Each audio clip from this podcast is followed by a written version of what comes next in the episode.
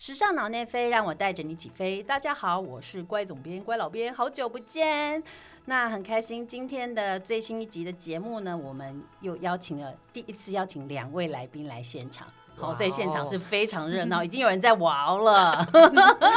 好，我们要介绍第一位是呃 September 静雯。对，大家好，我是来这边飞过好几次的 September 静雯。对，因为今天这个题目呢，一定要邀邀他来，因为他有非常这个惨痛的亲身经历，来聊一聊这个时尚艺术跨界的这个部分。怎么说惨痛？我待会再告诉大家。那很开心，还有另外一位我们的新朋友，第一次来我们的节目里面是呃。品瑜，陈品瑜，那我们请品瑜来跟我们打个招呼。大家好，我是 Hero Hero Art Space 的经理品瑜。嘿，品瑜声音很温柔哈，不像我和静雯两个人都哈哈大笑这样子。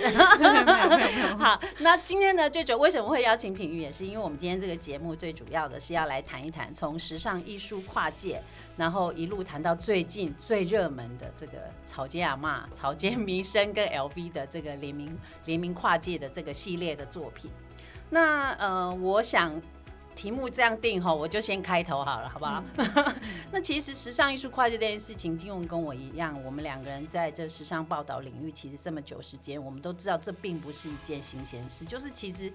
这不是最近才发明的事情嘛，很久以前就有了，二十世纪初香奈儿。成名的时候是不是？是不是他跟那个 Elsa 呃，这个好 last name 我用中文讲，夏帕瑞丽小姐哈，这个超现实的时装设计师，他们两个人就已经为了这个呃，跟时尚呃，时尚跟这个艺术呃呃，怎么讲相相跨界合作这件事情，变成他们两个之间一个大战争，因为他们都有一个共同的好朋友，就达利。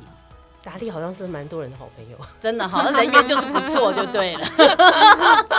对，人缘好，所以自然自己的作品就会变成大家的灵感，是不是？好，然后呢，这个两呃一那个夏帕瑞丽呢，这个他呃在当时呢，就是因为这他用了呃怎么讲，就是从艺术里面得到了很多的灵感，然后他当时创作了一个这种直接把一件服装的结构呢，直接缝制在毛衣上面。然后，因为这个这个毛衣的设计，就是当时震撼了整个时装界，甚至还因此而登上了，哎，是 Times 封 Times 杂志的封面嘛？反正他就变成这个话题人物，就让香奈儿非常不是滋味，这样子两个人就吵得，好，对我有看一下网络文章，大家就会互相的，就是用一些什么，呃。那个做帽子的女人，那个龙虾装的女人，所以私底下有一些昵称就对了。对对对，那这个达利 有点火药味。对对对，没错。那所以这个达利也真的很厉害哦，就是说他他跟这个 Elsa 两个人真的是，就是这怎么说，就变成一个共同创作的好朋友了。嗯，对。那很多他的呃，这个怎么讲，那种超现实的作品的灵，他还画过一一件衣服是达利画的哦。嗯好，把一个女人的身体变成一个柜子。嗯，对，好，然后这个这个柜子呢，竟然这个作品呢，就给 Elsa 看到之后，他竟然把它画成一件转化，不是画成一件，转化成一件晚礼服。嗯，完全，如果你看到两张照片摆在一起，就是非常能呼应，真的超级厉害。所以艺术确实是很多时装设计师的灵感，但是我们在时装界，我们比较不会像在艺术圈，我们会谈。好，就是很多背后的这种创作上面的思维，对不对？我们都比较从视觉的部分来来理解它。但嗯，所以我相信啦，待会平玉一定会跟我们分享，就是从艺艺术这个领域的角度来看这些我们现在时装界在搞的这些事情，究竟看法是怎么样？好，可能会跟我们蛮。不一样的，我觉得蛮不一样。对，好，那我刚刚讲了这个例子，那我们既然这样，我们就后续再请静文也来分享一下他很印象深刻的，像这种跨界，过去有过什么例子？你我觉得跨界还蛮多的，因为我觉得我好像很多的艺术知识都是，就是因为我们写报道嘛，所以就常常会因为跟某个艺术家联名啊，然后在写报道的过程当中去就去做一些就是。背景的 study，那当然就是说跟那个品牌的负责人或者创意总监他热不热爱艺术这件事情也有很大的关关系。嗯，像三宅医生，因为他自己很喜欢艺术，他就曾经把什么蔡国强啊、横尾中泽，对对对，对不对？转换到他的那个布料上面。然后我还有一年去看他的服装秀，他的秀场上他就是找了一个音乐家。然后那乐器我从来没有看过，叫做 Spring Guitar，是不是很好听？春天吉他就是一个很大的，像那个弓箭一样这样子，然后声音也是非常好听。然后现场又有人现场演奏。嗯，但我觉得这个时尚品牌它，就是作为一个平台，它把很多的艺术就是就是呈现给给，到你的面前。那还有就是比如说像路易威登啊，我真的也是写了很多那种，还有兴趣采访一下艺术家本人之类的。那我觉得不管是像路易威登，或者是像那个迪奥，他们常常都会找到一些真的是就是很有质感，就是现代很值得瞩目的一些艺术家。所以有的时候他们跟谁联名的时候，你就就是有点去 follow，、哦那就是一个蛮很不错的建议跟眼光，对不对？不知道品瑜是怎么、嗯，怎么看待这件事情？对，因？为像近年是 Dior 会跟呃一些艺术家，然后请他们去画那个那个包，然后去设计那个包，所以他会有一个展览，然后专门就是展这些艺术家去创作的那个包的那个样子。对，然后我想应该在里面也是蛮多人呃认识这些人的，因为他们也许没有像草间弥生这么的有名，但是那样子的一个小展览，可能哦不是原本不是收藏界的人，然后看到这个东西也也也会去搜寻说啊，那这个艺术家是什么？因为他们会在那个包里面，就是很精简的呈现他们艺所创作的艺术表现。对，所以对，就是那个东西就哦很精简的把那个元素全部融合在一个包里面，要去呈现哦，这就是我的风格。对，好像风格关键字这样子，一看那个包就马上就了解说这个艺术家的一个特色，对对不对？比如说看到草间就哦点点这样，对，可是我我很好奇一点，刚刚品瑜讲到，这就是迪奥其实已经连续几年在做的这个呃呃迪奥 Sing By 的这个这个系列，嗯那每一年就会，它等于说一个系列就是一二，每一年这样数字一直往下数。嗯但是我印象中曾经有一年，它里面呃曾经有平呃明和晃平的作品，嗯那前段时间呢，我去过，我去一个呃好朋友前辈家，嗯。他呢就收藏了一只他的小鹿，在他的家里面，嗯就是这个呃这个明和晃平的作品，嗯然后就让我联想到，就是 Dior s i m b a 里面，他也曾经创作，就是用呃 Lady Dior 这个包创作这个系列的作品。那但是呢，你就是让我联想到这之间，就是说。呃，如果就呃喜欢时尚的人来说，就是哦，因为他很喜欢 Lady Dior 的包嘛，嗯嗯嗯，然后可能各式各样的皮革，嗯，呃，或者是呃细节我都买过了，我可能从最基本款小羊皮开始买，一路买买买买到刺绣，买到工艺版，然后几十万，或者是珍稀皮革上百万，然后如果接下来再买往这个艺术家类型，就是他一直不断的在这个部分从在时尚领域去升级，可是如果反过来，我们在艺术收藏的领域。好，那我本来就是艺术收藏者，那我我买艺术，我欣赏艺术家的作品，那我收藏艺术家的作品。那从这样子的人的角度来看，我想你比较了解这这样类型的人的眼光和想法。看到像是这样时尚联就是连连连呃跨界创作的，用、呃运用这个呃经典款式，然后加入这个艺术家的手法或擅长的这个。呃，呃，创作的技巧，嗯，去做出来的作品，他们会是怎么看的？跟他原来收藏他自己原来的这种，他原来的原原原创的艺术之间，你觉得他们看待的想法会是什么？嗯他很嗯呃，当然原作他有原作的呃，就是他们收藏原作，就是希望它是独一无二嘛。是是那那样子的东西，我觉得他们是偏向于哦，好像是一个品牌的合作，然后让这个艺术家的知名度更广。哦，然后呃，如果他们去买，也只是就是呃，也许他们是真的想要收藏，因为毕竟精品包，也许它在未来拍卖市场上也有一些呃，比如说他送拍也会有特别的，哦，对对对，会有呃可能呃送拍也是可以有人会收藏，对对。对。那那如果说他自己要用的话，好像又是一个、嗯、可以用的东西对，西因为他自己有在家里，可能那些东西不可能随手拎出去嘛。对但是他这个包，他他就是哦，我就是其实平常我就是收集银河晃屏哦，然后我我我拿出去，我也可以拿这个包出去。哦，对，它蛮本有趣变成，说好像就是不一定说，因为大家都会觉得哦，画作就是放在家里，对，或者摆在对，不能带，对储藏间里面，对，太多的话，对我包的话它就可以带出去。我自己感触蛮深的，就是因为有一些，尤其是像草间这样很知名的艺术家，你说我们买得起他作品吗？真的是买不起。嗯，对所以你可能就是透过他的一些周边商品，嗯就是对嗯就是去就是你跟他艺术家的连接嘛，这是第一点。嗯然后第二点，我觉得现在那个各各个城市的一些艺术展览啊，嗯也加速了就是艺术跟时尚的一个连接。嗯，像前阵子新加坡的那个那个艺术博览会，我嗯。看到就是我买不到的那个草间弥生的丝巾，有人围着他去、直接去逛那个展览，嗯，这是这是多么让人家眼红哦。跟嫉妒。所以就是说，像你讲的那个例子，可能是真的。对就说现在有蛮多场合，真的就是是跟艺术比较相关的。对，那你带着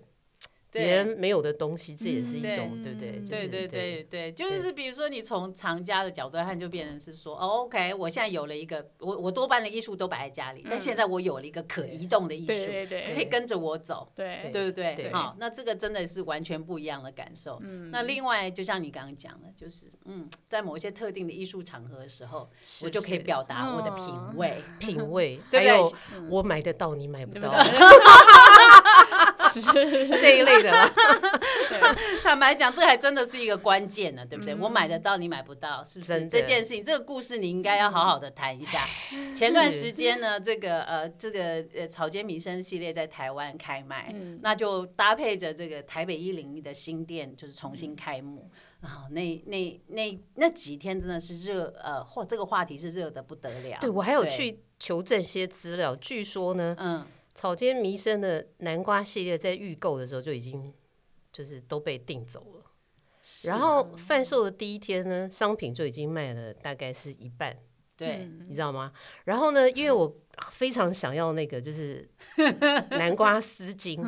然后我就是以一种就是就是前一天我们还在通讯息，对他说哦，明天早上我要去哪一家店，然后去哪一家店等。而且我是多，而且我是多疯狂的，就是你看，我就是太不相信预购这件事，我是多么疯狂的，就是我还是一边坐在计程车上，一边打开官网，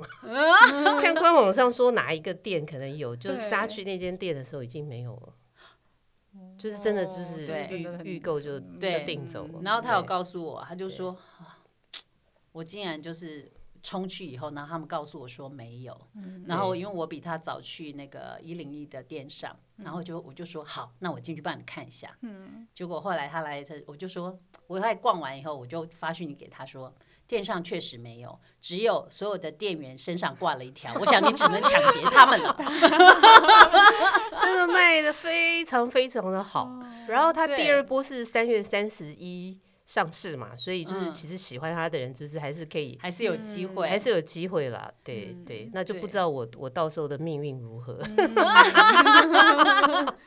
不过坦白说啊，我觉得艺术艺术呃跟时尚联名这件事嗯情，确实是可以让艺术家的这个知名度、名气，就是透过时尚品牌的这种广度，对，就是讯息散播出去的广嗯度突然打开。其实当时村上隆跟 LV 合作的那个、那个呃微笑微笑小花的那个、那微微笑小花的系列，其实也是这样。一开始原来我知道那个系列也是因为他们表参道要开新店。好，那为了那个新店，开不都要有些什么限量啊什么，他就可做了一个小小的呃那种零呃怎么讲，比零钱包稍微大一点的包，就这样啊。然后表参道就因为这样就大排队，嗯，然后排到后来，LV 想说，哎，不对，哎，这个应该是一个蛮好的生意哦，就后就把它扩大，跟村上隆合作，就扩大变成一个更大的系列，然后在全球贩售。村上隆因此，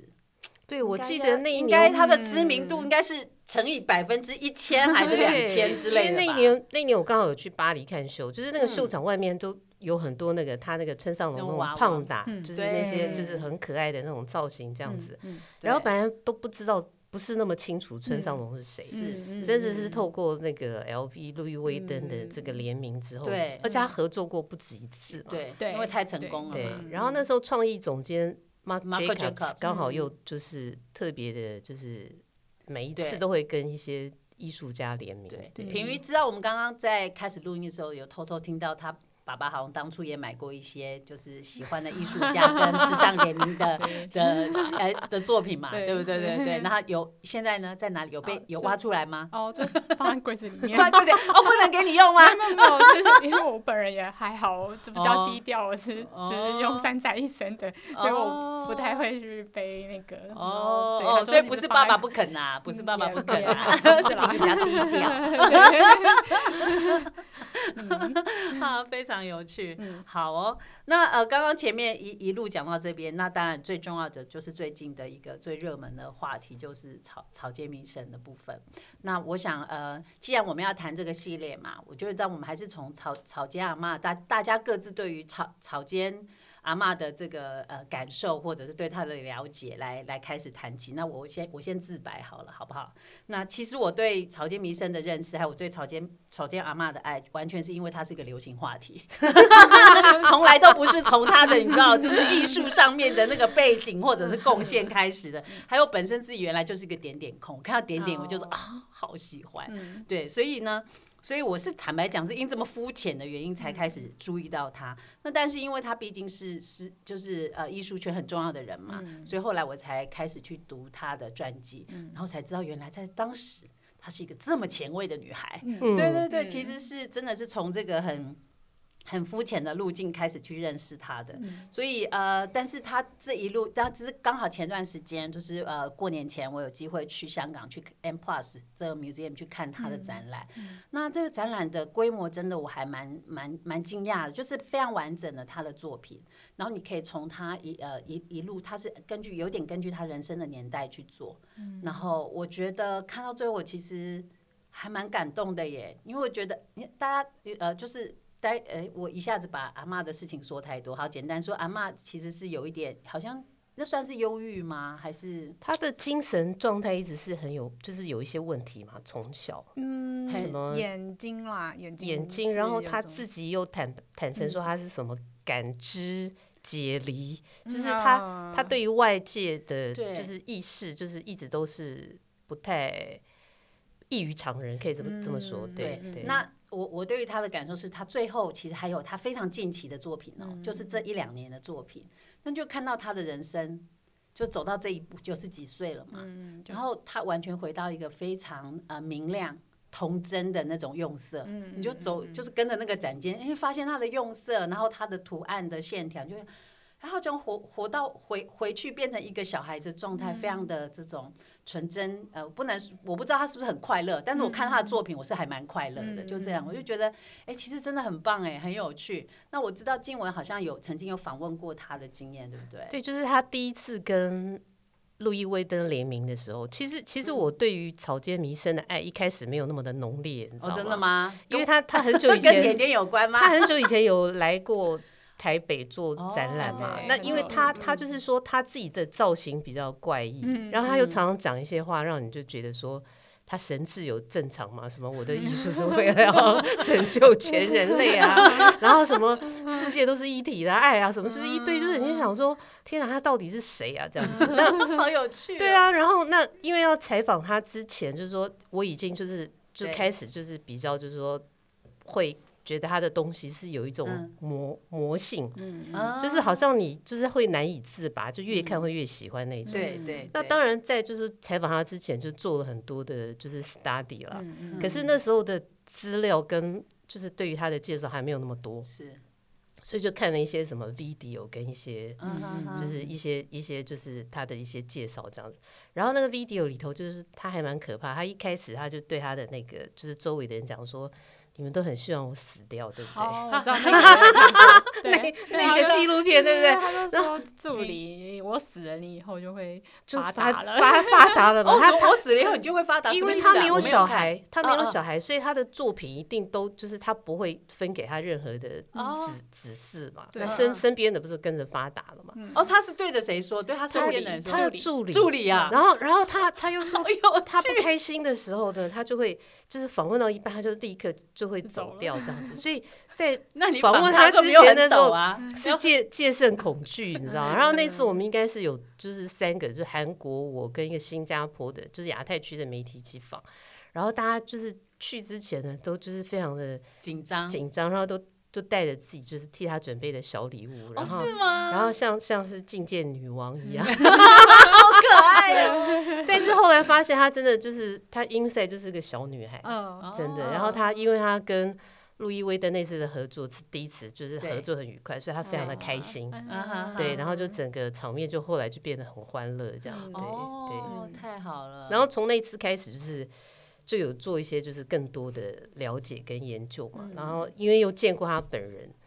然后就会越来越喜欢他，因为就是我们后来有就是在他工作室的场景。看他就是执笔画画哦，你们是在东京采访他对，东京采访他。然后因为就是现在很多有些艺术家不是就是都就是有一个 concept 都是找助手帮他完成，对对对。但是我可以跟大家保证，草间弥生都是亲笔的。他而且他不用打草稿，他真的是画笔拿起来他就可以直接画。哦，就是跟那个学者就是他对他他阿基拉就是有一个学者讲的是一样。对，他那个灵感是不断涌现的。对。他他打底应该是应该是助理啦，只是他画上去应该都是他本人，因为他觉得他自己最棒。但里面的那个，因为就是纪录片里面，他就是这样说，他说：“因为我就是最棒的。” 对，我觉得他蛮不像，对他蛮不像典型我们对日本人的印象，完全不是。对对对，就是就算是呃。艺术家，对，呃，算艺术家，因为艺术家的个性都是比较，嗯，可能自我自我比较强一点，他特别强，对他特别强，他特别强强强，就是 意思是三倍的意思嘛，强强强，可能三十倍吧，三十倍，他很坚信的，就是很可爱，他是在里面就说，我就是最棒的。然 后我们那次访问也还蛮有趣的，就是后来因为就是说他 Mark Jacobs 也是就是就是贝斯是从纽约去法国的嘛。对，那草间弥生也有去，就是在纽约的那个背景，所以他们他们那次合作是他们就是相谈甚欢。对，然后他就像一个小孩子一样，就是一直跟我们就是说，哎，你看这个也很好看，那个也很好看，然后他拿很多照片给我们看，他年轻照片。所以我后来，比如说像我这次在准备就是要录这个 p a c k a g e 我心想说啊，如果不是跟路易威登的那次的采访啊，要问很多跟。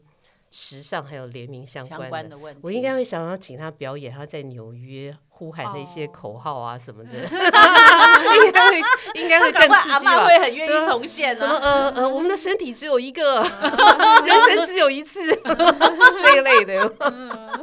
太可爱了，对啊，就印象还蛮深刻，印象还蛮深刻。那品云呢？除除了刚刚聊到的这个部分，你对于草间弥生，你还有什么其他你你比较？印象深刻，或者是想要跟大家分享关于他的故事。我我之前就是在别的画廊工作的时候，有一个艺术家，他说他那时候。呃，去看草间弥生，很早很很久很久以前就看草间弥生的展览，然后他本人就在现场，然后他就说，他那时候不有名，哦哦哦，我想说，哎呦，好好兴奋哦，怎么会他在现场？我觉得还不有名，对，不有名，他其实没有卖很好，因为日本就是他们很习惯在百货公司里面卖嘛作品，哦是哦，对，其实这个是在呃，就是。对他们来说，艺术就像生活一样。我这个东西，哦，我可能逛个街，哦，我就买回家收藏这样子。然后他就是逛到，然后就草间弥生就还拿着他的画说：“哎，这个很好哦，你要不要买一张？”啊，怎么？然后他就说：“哦，他当时应该要买的，因为现在就可以致富。”就是当时他就说，就是奶奶问他说：“哎，你你要不要买一张？”可能有点吓到。对，然后卖的很差。问他要不要买，真的很棒。哎，可是我看网络上他们说，他们说当年用七十五块美金买到的，现在已经七十五万美金了，一千倍以上哎。对对对，所以那个朋友应该会很想哭吧？艺术家就觉得哦天啊，他刚买的。真的好有趣的一个，好可爱。这种对话真的是发生在百货公司里面，很正常。对对对对，而且是日本艺术家，他都说，嗯，对，哎呀，好有趣哦，好有趣哦。嗯嗯嗯对，那所以就是说，嗯，刚刚前面讲，就是呃呃，这个时尚艺术联名，就是到草间弥生的这一次啊，我想，嗯，怎么讲，普遍的在这个时尚圈已经引起话题了。那呃，曾经。我觉得，如果假设用这样子的形式，在在怎么说，就是在台湾的话，嗯，在台湾的话，你觉得像是这样子时尚和艺术跨界的呃这种合作或联名的方式，有可能也在台湾引起一些什么样子的效益吗？如果你从呃就是你的接触来说，你觉得有没有一些比较适合在台湾发展的方向？大品牌吗？呃，或者是小品牌也可以啊。就是说，如果泛指像这样子的跨界，你会怎么看呢？跨界，我像我们上一档有个艺术家，他是原本自己是念服装的，所以他展览的时候，他之之就之前就会出一些周周边商品，所以他有出丝巾，然后这次展览他也呃上呃去年十二月的那一个展览，他也有出丝巾，是，对，然后哦也是就是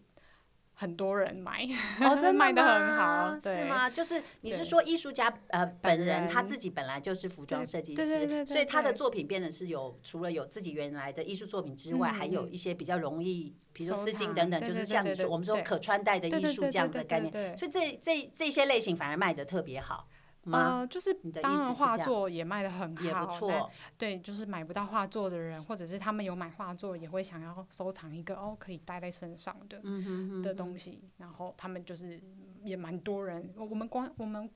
官方这边是没有发任何讯息，我们这边可以卖的，然后只由艺术家那边发说哦有商品这件事，就可以卖到就是很好，就是很多人来问，哦对对对 OK，OK，就是 OK 嗯。哦，是哦，所以是以这样是不是有一点好像呼应到之前？嗯，我不晓得那个奈奈良美智先生，我们要说说到另外其他的艺术家，他不是嗯。喜欢为什么会愿意授权自己的图案去延伸哦。做一些对呃商品？他那个那个他的概念他有提过，就是哎，是他自己应该是也是我听到的啦。嗯我听到就是说，因为他也是就是说，很多喜欢他的人其实就是买买不到买不起了，其实买不起他的嗯作品，对。所以呢，他就是一个基于一个很就是回馈粉丝的心情嘛，他推嗯出很多周边商品，而且他对周边商品的要求都是很高的。对对对，他嗯对他要那个品质是非常好的，对，嗯所以我觉得这个就是一个，就是你你虽然买不起他的什么画作什么，但是你可以透过这些用品，嗯，对，然后你还是跟他有一些就是连接嘛，接我觉得这个是蛮好的。对，所以我觉得可能也许这你刚刚举的这个例子，这个艺艺术家可能他就是用这样的方式，他可以连接到更多的人。嗯，不过我不过因为我那档展览我刚好也有去看过，哦因为我觉得 Hero Hero 就是还蛮特别的一个艺廊，它嗯就是一个、以前是餐厅嘛，嗯对，然后它是一个被那个植物包围的一个两层两两层层楼的一个那个嗯空间。然后那一档展览我有看，那个艺术家本身吕吕少宇，对不对？？他是学服装，所以他对于色彩，他就是他自己就是。就是因为他有那样子的基础，所以他在做丝巾跟包包上，他的他的美感可能跟一一些艺术家也不太一样。哦，对，这也是，就是他在设计的时候，他可能就会想到，因为他自己念服装，他是他就会想到哦，这些变成这些物件的时候，然后他是有 sense 去做这个东西的。哦那一般艺术家他是不是有办法想对到？哦，他还对材质很了解，哦，对，这是不一样的地方，因为有时候确实我们看到一些延伸性的商品，嗯，就是真的只有图案对在上面，图案或者是公仔，就是说，要不然就是 T 恤，要不然就是公仔，好像对对丝巾也是一个，就是好像说会会觉得跟跟艺术家本身还是那个连连接性，好像只有一个图案在而已。对对对，对，因为，好像形多半那些嗯都是别人帮他去做，不是设计，不是艺术家自己本身参与在里头的还是有一点差别。嗯。嗯嗯，但是在哦，像之前的话，在呃，我知道就是比较有名的话，就是像常玉，常玉嗯哦，常玉常玉列，对对对有对。发对对，然后没错，但是因为常玉本身就很有名，所以 他就是在华人圈里面就是有名的艺术家。那如果年轻艺术家的话，嗯嗯，也许也许这个可以是一个方方向方向哈，对，但是我个人觉得啦，就是嗯。这是我个人的见解，就是呃，太便宜的作品还是不适合做这个，哦。因为你会让很多人去买你的周边商品，而没有买你的人做。所以其实其实是对，其实是是我觉得是有一个知名度的艺术家，跟对，如果你还没有打开你自己的市场，然后大家都跑去买你的那那，真的你就把你自己变成是周边周边设计师，然后你然后你的艺术品就只是摆饰了。哎呦，就是这个提这个提醒真的是受用无穷。就是人家会觉得啊，我是买这个东西，就是等于我买了艺术，但是哦其实它定义上还是属于周边商品的部分。然后我觉得大家应该是还是要有点知名度，哦，对，你，在推的，所以在操作的时候，自己也是要有一个就是计划的，对对不对？对，而不是贸然的。然后就是，然后我觉得应该可以出个周边，但是哦，大家可能都是只卖你周边，对，这样就太可惜了，嗯对，因为其实价格落差很大。对，没错，嗯没错。好，那我想我们这集的节目呢，我们暂时先聊到这边，因为呢，时尚艺术跨界的这个话题哈，大家一定还是要趁热继续往下追哈。我们知道我们这个吵架妈还有下一个系列哈，你准备好了吗？准备好了，静文准备好了哈。没有，而且因为我们今天又找到一个专家，可以讲一些艺术投资人。你想想看，七十五美金跟七十五万美金，大家想不想知道更多的秘密呢？当然，当然。所以呢，我们今天这期节目就暂时聊到这边，然后我们也。听到很多不同，就是时尚艺术跨界的里面的，从另外一个角度看的一些看法。那我们这节目先聊到这边。那如果你喜欢我们的节目，喜欢时尚脑内飞的话，欢迎你追踪我们的 FB、Instagram。那我们就下一集节目再继续请品品跟我们继续，还有静文，我们继续聊喽。拜拜，下期见，拜拜。